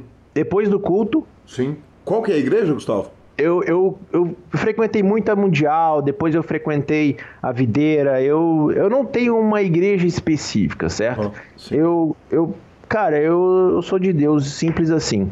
Perfeito. E aí, quando eu chegava em casa, eu falava, vou fazer um vídeo. Uhum. E aí eu fazia, abria a Bíblia, e assim, tudo muito insta, sem nenhum tipo de preparação, nem nada. Eu falava o que vinha na minha cabeça e, e cara, sentia uns arrepios assim que eu sabia que era Deus agindo ali, entendeu? Deus falando através de mim para as pessoas. Tanto que eu já recebi muito feedback positivo nesse sentido, entendeu? De tipo, nossa, Gustavo, cara, eu ouvi você falando, cara, você ativou uma coisa que tinha dentro de mim que estava adormecida. Gustavo, cara, eu vi você, a sua relação com o pai, cara, porra, mexeu comigo. Como também já recebi outros tipos de feedbacks negativos em relação a isso. E se você me permite, eu me lembro agora de um aluno que chegou para mim e falou assim: Gustavo, posso te falar uma coisa? Eu falei, fala, mano. Ele, mano, tipo, eu sou seu aluno e tal, eu sei que suas aulas são massa que você não faz essas pregações em aula, mas tem muita gente que queria fazer o coach com você, mas acha que você vai pregar nas aulas, como se fosse um pastor. Eu às vezes acho que eu devo receber esse rótulo de pastor do poker, alguma coisa assim, entendeu? E isso não acontece no, no meu coach. No meu coach, até porque a pessoa paga por um serviço técnico, eu vou dar um serviço técnico para ela. Ponto. Relacionado a poker. Uhum. Aí ele me sugeriu, fala assim, sabe, em vez de você ficar falando de Deus nos seus vídeos e tal, tal, tal, cara, em vez de fazer isso, faz uma doação. Porque assim você está fazendo bem também. Aí eu falei para ele, maninho, muitas pessoas podem fazer tipo doações, isso é muito bom, isso é muito louvável mesmo, mas quantas pessoas estão dispostas a falar de Deus para outras pessoas? Entendeu? Ainda mais esse meio nosso. Eu não posso parar aqui, mano. E, e não é uma questão, não é uma questão de programado, entendeu? Simplesmente quando eu vejo eu tô falando do pai de novo, tá entendendo? É um pouco difícil para mim, Guilherme, te falar assim, como é que Deus entrou na sua vida, como é que, por que, que você faz isso, por que, que você fala de Deus no mundo do poker. Cara, não foi nada programado, entendeu? Eu simplesmente falei, falei, pai, eu quero retribuir um pouco do que você deu para mim, de alguma maneira, e vamos falar de Deusinho aqui. Eu, eu até lembro de conversar com um pastor, e ele falou, cara, olha como Deus é incrível, né? Porque, por exemplo, o apóstolo Paulo era um daqueles que caçavam, né, vamos falar assim, as pessoas que seguiam a Deus. E logo depois ele virou um, um apóstolo, né? Aí a gente pega esse meio do poker que aparente é um pouco, talvez, é para a cabeça de algumas pessoas controversos a, a, Deus. E aí ele, o pastor falando isso para mim, a gente vê você falando de Deus no mundo do poker, cara. Olha que como Deus faz as coisas de uma maneira incrível. Ele me contando, né? E eu não sei, o Guilherme, eu simplesmente faço.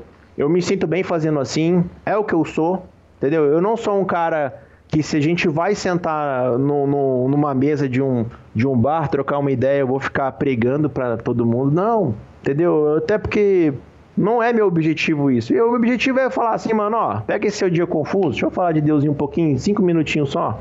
De, de leves, assim, não é nada forçando nem nada, enfim. Bem, eu não sei, mano. É, é, mais ou menos isso. Eu não sei se era talvez a resposta que muitos gostariam, mas enfim. Deus entrou numa vida, na minha vida de uma maneira simples. Ele quer entrar na vida de todo mundo de uma maneira simples, não tem complicação. Você não tem que entender todo o universo do mundo religioso para ter Deus junto de você, ao seu lado. Ele simplesmente quer uma portinha aberta. Só você escorar a portinha para ele, que ele vem, entra na sua vida e faz a sua vida, cara, experiência absurda. É isso aí, professor. Primeira parte da entrevista do Kaká Gustavo Kaká tá feita, já temos outros convites feitos, entre eles a lenda Tininho vai passar por aqui muito em breve. É, tentamos fazer lá, no, em, lá em São Paulo, não conseguimos. Tentamos fazer o Sequela, não conseguimos. Mas o Caio Pimenta já falou, então abriu o spot para de repente estar tá aqui mais com a gente.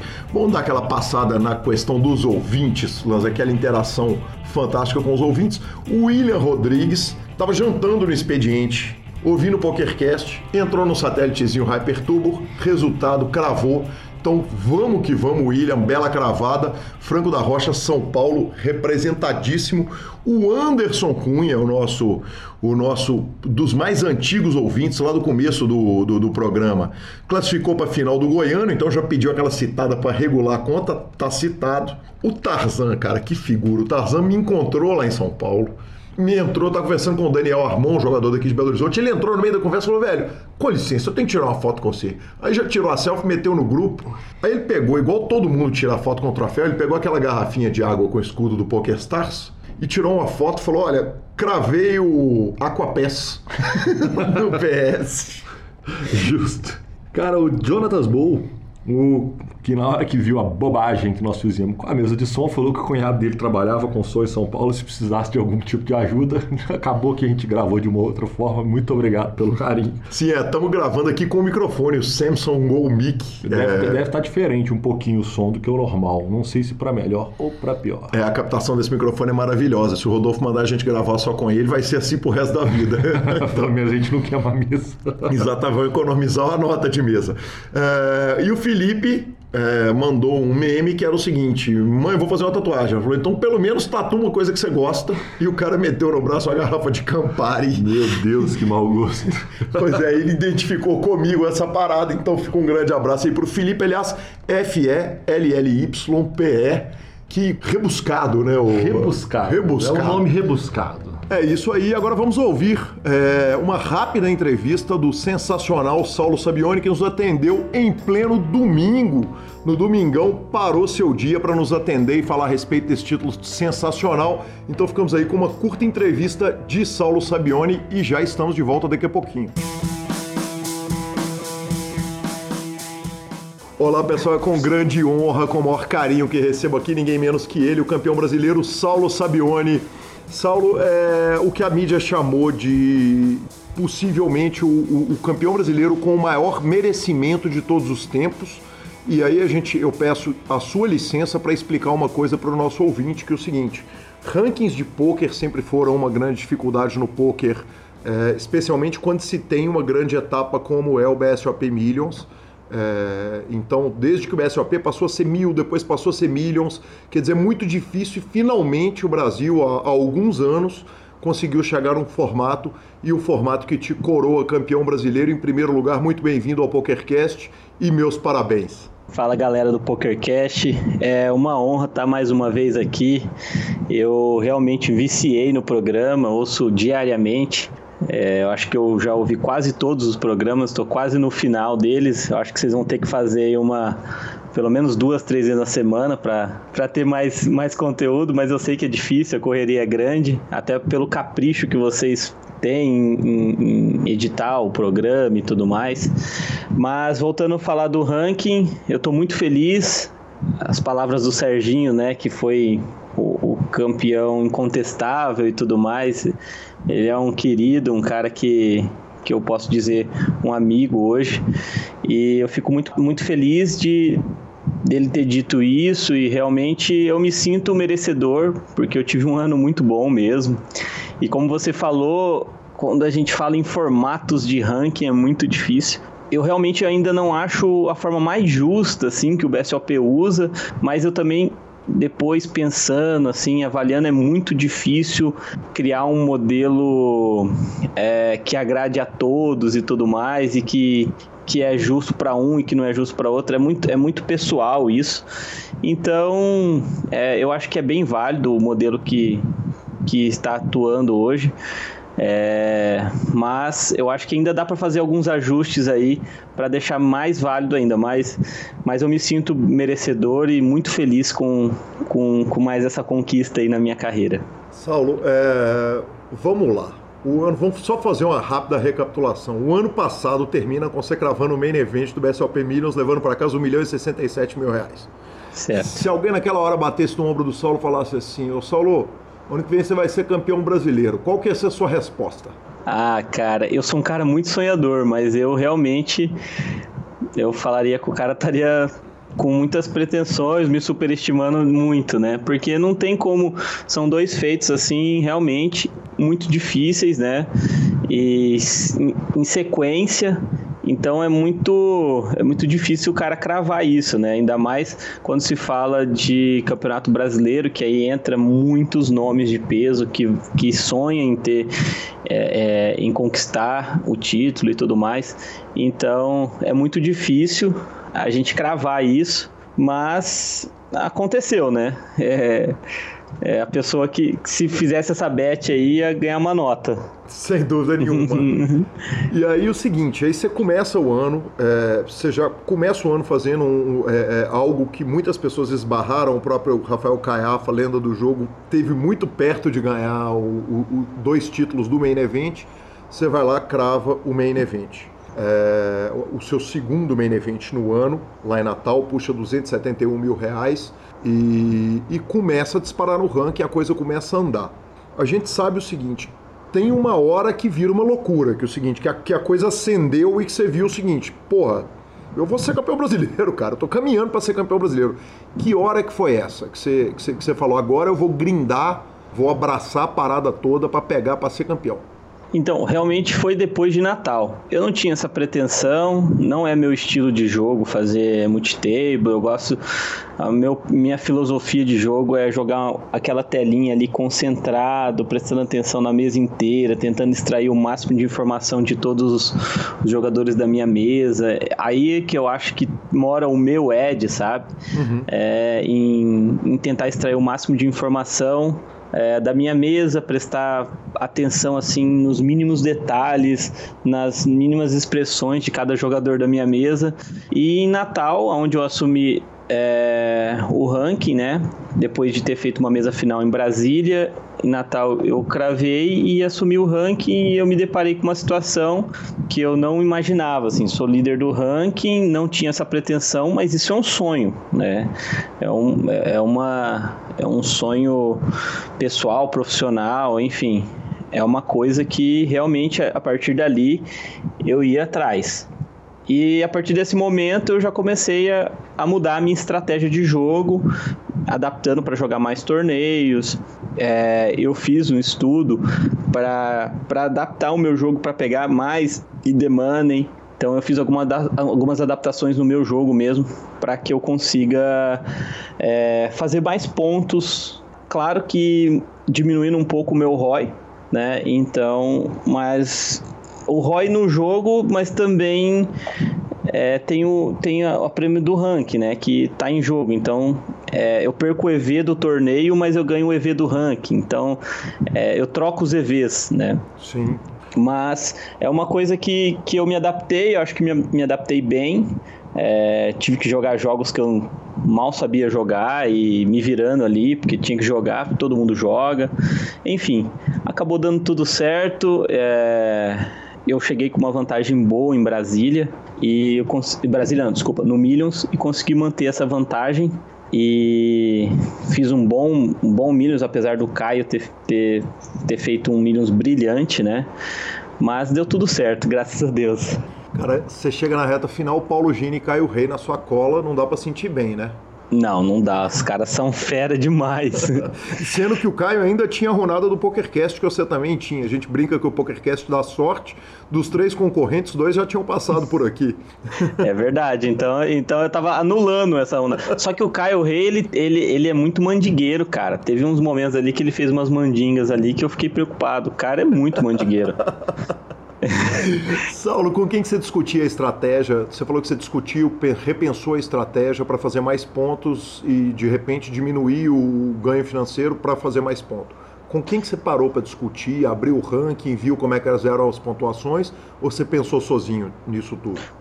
Não, eu discutia bastante com meu sócio, a gente trocava bastante ideia de estratégia, a gente chegou a ter uma conversa com o Dan Almeida, um matemático brilhante, para fazer algumas adaptações no jogo, assim, mudança de range mesmo, porque todo torneio, quando você registra no torneio, a sua estratégia é para cravar o torneio.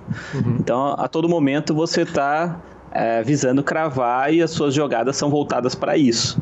E como a estratégia para ranking, às vezes você tem que abdicar de uma cravada ali, às vezes você tem que morrer é, em fichas para você pegar ITM. Você chega numa stack ali que você fala, ó, aqui eu já pego ITM e eu não jogo mais. Uhum. Eu só jogo o topo do range mesmo e de open chove às vezes, para não tomar call. Se eu, se eu tomar call, é, é, é, vai ser de um range forte que eu vou estar tá dominando. Então, realmente tive que, que fazer essas adaptações no meu jogo e foi com esses dois mitos aí que me ajudaram. É, é muito difícil você ter que abdicar do torneio às vezes. Por exemplo, em Florianópolis, eu fiz uma coisa que às vezes eu vou eu posso estar me arrependendo para a vida toda. Eu era chip leader do main event, 60 left, eu deixei pingando para jogar o freeze out. E acabou que eu dobrei no freeze out, entrou no hand for hand no main event, eu fui jogando freeze out, entrou no, no, no dinner break do main event, eu fui jogando freeze out. Quando, quando voltou do dinner break, no dia 2, aquela blind enorme, 60, 50 left, eu chip leader do freeze out, 11 left. Hum. E aí eu tive que tomar uma das decisões mais difíceis. Que duro, volto, hein? Volto volto pro main event, nesse momento eu já não era chip leader, mas eu tava muito gigante. É, faço o que eu mais sei fazer, é pressionar com ficha, naquele momento que o pessoal tá bem pressionado mesmo. Ou eu jogo o freeze out. Eu olho pro field do freeze out, field mais sonho do mundo, e eu decido ficar no freeze out. Acabo cravando o freeze out e volto pro main event e ainda consigo passar pro dia 3, 25 left na média. Uhum. Acabou que eu caí no dia 3, né, num, num cooler da Madama pra Rei Rei, eu passei com 30 e poucas blinds, 37, mas todo dia quando eu deito, eu penso, eu poderia ter chegado em mais uma mesa final, eu poderia ter talvez chegado em mais um three-handed ou mais uma cravada do main event que, que eu não fiz porque eu, eu abdiquei do main event para jogar o freeze out, por estratégia de ranking. Foi uma boa estratégia e eu ainda consegui cravar o, freeze out. Mas o Menevent me dá uma dor no coração ter que soltar ele tão grande, ainda mais na situação que eu tava, uma mesa boa, tava, meu jogo tava encaixando muito bem e eu ter que abandonar o Menevent para para jogar outro torneio foi uma coisa é uma coisa que eu nunca mais quero fazer na minha vida. Mas quem sabe ano que vem me conta um negócio, porque gravar três main events de BSOP é uma história para contar para a família, para contar para os netos, mas ser campeão brasileiro é, é, da forma que você foi. É uma história fantástica e a família toda subiu lá no palco com você. Eu queria que você falasse um pouquinho a respeito dessa relação da família estar tá em São Paulo, você é de Campo Grande, é um chãozinho razoável, uma distância boa e, e a família está lá acompanhando esse momento da sua vida. Ah, é muito importante para mim. Minha esposa, minha filha, ela sempre estão, é, está em alguns eventos que, que, que dá para ir, né? É, nem sempre dá para ir por causa da escola, por causa do trabalho, mas sempre quando dá elas vão, até porque eu viajo bastante e não dá para todas as vezes eu ir sozinho, então quando dá elas vão. E mas nesse momento no Millions com a expectativa de ser campeão brasileiro, essas pessoas tinham que estar ali do meu lado porque elas sabem ali o que eu passo no dia a dia, o meu sofrimento, a minha ansiedade, uh, os meus medos, enfim. É, seria muito egoísmo da minha parte eu não estar tá ali dividindo esse momento com, com aquelas pessoas, com meu sócio, com a minha sogra, que ajuda também a cuidar da nossa filha quando a gente viaja, minha mãe, meu irmão que não pôde estar lá também. É, enfim, é, é, eu acho que é um momento que vai ficar na minha história, vai ficar marcado na minha história esse momento. É muito especial. Meu pai também, que estaria muito feliz se estivesse lá, infelizmente não estava. Mas é, é o que você falou. Ganhar três main events ia ser uma coisa é, extraordinária, acho que para minha carreira. Mas ser campeão brasileiro, além também de ser uma coisa muito boa para minha carreira, é, é uma coisa que eu vou estar eternizado ali naquele, naquele salão, que eu daqui 40 anos eu vou jogar com meu filho, com a minha filha, o BSOP, e eu vou estar lá. Então é uma satisfação muito grande e eu fico muito feliz de ter sido da forma que foi. Né? Eu, é, eu, eu fiz um, consegui fazer um ano maravilhoso em 2017 e manter, só de manter é, a regularidade eu já estaria muito feliz e ainda conseguir fazer um ano melhor em 2018, não tenho palavras para isso. Saulo, a esposa que, que aguentou um ano duro e ano que vem vai aguentar outro ano duro, porque afinal de contas você ganhou o Bahia para todos os main events de 2019, mais o Platinum Pass para Bahamas, mais 200 mil reais em prêmio, incluindo uma Ford Ranger zero quilômetro. É, cara, felicidades para você e que ano que vem estaria em ótimas mãos para o poker brasileiro. Se você fosse o primeiro também bicampeão brasileiro de poker, seria sensacional. Olha, é, ela é uma pessoa que está acostumada, né? Porque a gente, a gente vive viajando e jogando, né? Então eu acredito que ela que ela vai entender todas essas, essas viagens. Eu tenho várias viagens marcadas, né? Como Bahamas no começo do ano, e ela vai, inclusive, ela e minha família. Uhum. É, mas eu também já tenho uma agenda bem grande de jogar vários eventos, inclusive já estou satelitado para vários eventos lives que eu quero participar ano que vem e assim, ela vai entender, vai ser por um bom motivo, e alguns eu vou ainda levar ela, vai, vai, vai dar tudo certo, sim. Bacana, Saulo. Felicidades para você no ano que vem. Já tem alguém te cantando para botar um pet no peito aí ou não? ah, a gente tem vários parceiros, né? A gente tem vários parceiros. Eu tô desde o início da, da, minha, da minha arrancada com o pessoal do Amambai, do, do cassino pessoal da Royal Pag, que é nosso parceiro aqui no Suítes também. Enfim, a gente tem vários parceiros, está aparecendo outras parcerias também, a gente está avaliando, mas isso daí acho que é, é consequência do trabalho, né? Bacana demais, Saulo. Meus parabéns mais uma vez. Prazer, cara. Que satisfação, que, que, que sorriso para todo mundo, para a comunidade inteira do poker, de saber que o título está em ótimas mãos. E feliz 2019, sucesso. Tamo junto, tá bom? Beleza, um abraço aí para todos os ouvintes. Espero que, que só cresça o PokerCast, porque acho que caiu na graça aí de todo mundo. Várias pessoas que já ouviram a minha entrevista vieram falar, pô, gostei muito. E eu, como já disse, virei um fã do programa. Espero sempre que possível estar tá aí contribuindo e talvez 2019 com, com mais algum título aí para a gente conversar. A honra é uma grande honra ouvir isso. Muito obrigado, um abraço. Um abraço, até mais. Valeu, até mais. Valeu. Gente vai finalizando o nosso programa, superpoker.com.br, onde tem tudo sobre poker no Brasil e no mundo, onde tem poker, o Super Poker está. Na aba de clubes você tem a guia de clubes do Brasil, onde jogar e a agenda diária de torneios, no superpoker.com.br barra vídeos e no Superpoker no YouTube. Você tem as transmissões de programas ao vivo dos maiores torneios do mundo, tem análise técnica, tem o piorão do Vitão, que está sensacional tem o programa do Foster, uh, Foster Time, que está fazendo pela primeira vez fora de Vegas. Fez uma série de quatro programas lá em São Paulo, já engatou para a WSOP lá na, no Uruguai, já continuará com o, o Foster Time e tem, claro, o podcast na revista flop.com.br, revista de poker há mais de uma década contando as grandes histórias do poker. É, assine agora mesmo e mibilisca.com, cobertura de torneios mão a mão pelo Brasil e pelo mundo, Marcelo Lanza. Dicas culturais. Cara, eu tenho é, é, duas dicas culturais. Ficarão as duas. Hã? Ficarão Serão as duas, da semana? Duas. Beleza, é muito pouco tempo de fato, mas, mas essa semana eu terminei de ler um livro, cara. E, meu Deus do céu, Marcelo Lanza, que livro, que autora, que mulher. Cara, eu sou muito fã da Fernanda Torres, eu acho ela legal, divertida, engraçada, fantástica. E eu acabei de descobrir que ela é uma excepcional escritora. Eu ganhei de presente o livro A Glória e seu Cortejo de Horrores.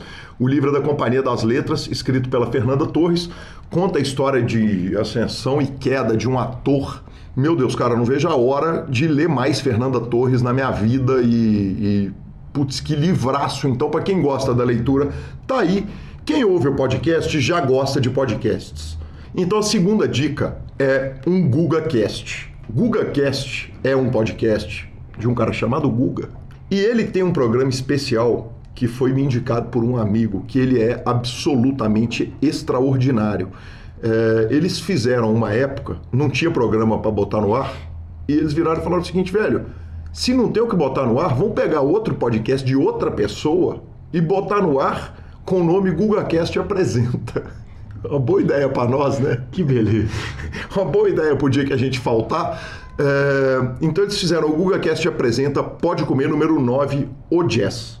É uma aula extraordinária de música para compreensão. Ele vai falar sobre as regras da música, as regras do jazz. Ah, eu preciso gostar de jazz para ouvir, para entender o programa? Não. Você precisa gostar de música. É talvez uma eu que fiz tantas aulas de música. Eu, eu fazia aula de bateria com flautista. Minhas aulas de música sempre foram uma parada maluca. Fiz aula de instrumentos que nunca toquei e tal. Cara, esse GugaCast apresenta Pode Comer número 9, o Jazz. Se você procurar no Spotify GugaCast Jazz, você vai cair nesse programa. Ele é maravilhoso, maravilhoso. Eu, tava, eu, eu, eu, eu, terminei de ouvir, eu ouvi na esteira, terminei de ouvir, voltei, dei play de novo, ouvi de novo. E eu já tinha ouvido antes, é maravilhoso. É porque você ouve pouca coisa. É muito tempo de esteira, né, Lanzinha? Amanhã tem volta na Pampulha. Eu ia falar que você tá sem serviço, mas eu vou deixar. Não, mas não é o fato. Nesse programa cara. eu vou deixar. É, não é o fato, não, viu, meu patrão? Eu vou, eu vou te dar um descanso a respeito disso. Obrigado, é porque eu tô treinando pra caramba, viu, velho? A gente lembra que as mídias sociais, o meu Instagram é @guicalil, o Instagram desse senhor ao meu lado é @lanzamaia. É, siga também as redes sociais todas do Grupo Super Poker. A edição é dele, do fantástico Rodolfo Vidal. Muito obrigado por ouvir mais essa edição do PokerCast. Semana que vem tem a segunda parte de Kaká Gustavo Kaká. Um grande abraço a todos e até semana que vem, moçada. Valeu!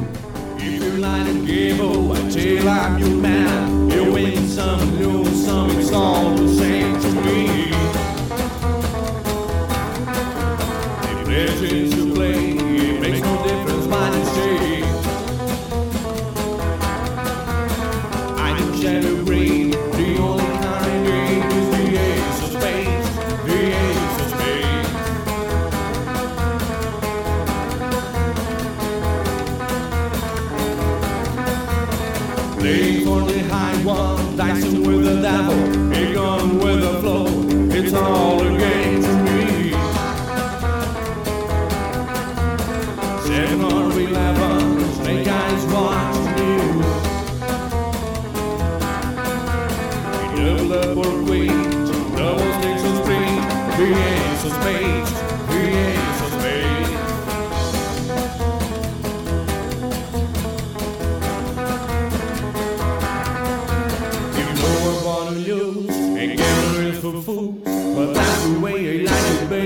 baby. I